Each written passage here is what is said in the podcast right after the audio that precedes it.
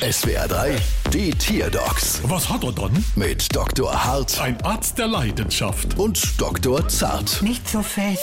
So, was haben wir dann? Es ist ein Schwein. Ach, da haben wir ja mal wieder Schwein gehabt. Sind wir schon fertig? Nein, Ah, was hat's dann? mein Schwein gibt seltsame Geräusche von sich. Ja, das machen die manchmal. Und kein Schwein weiß warum. Mach mal laut.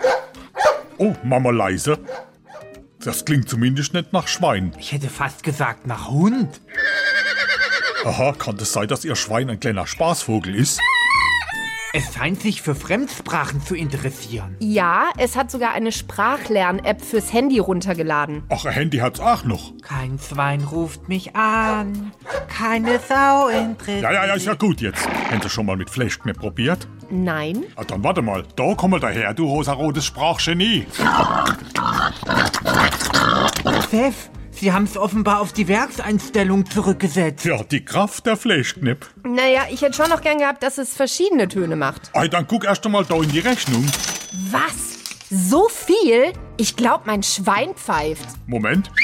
Stimmt. Bald wieder. Was hat er dann?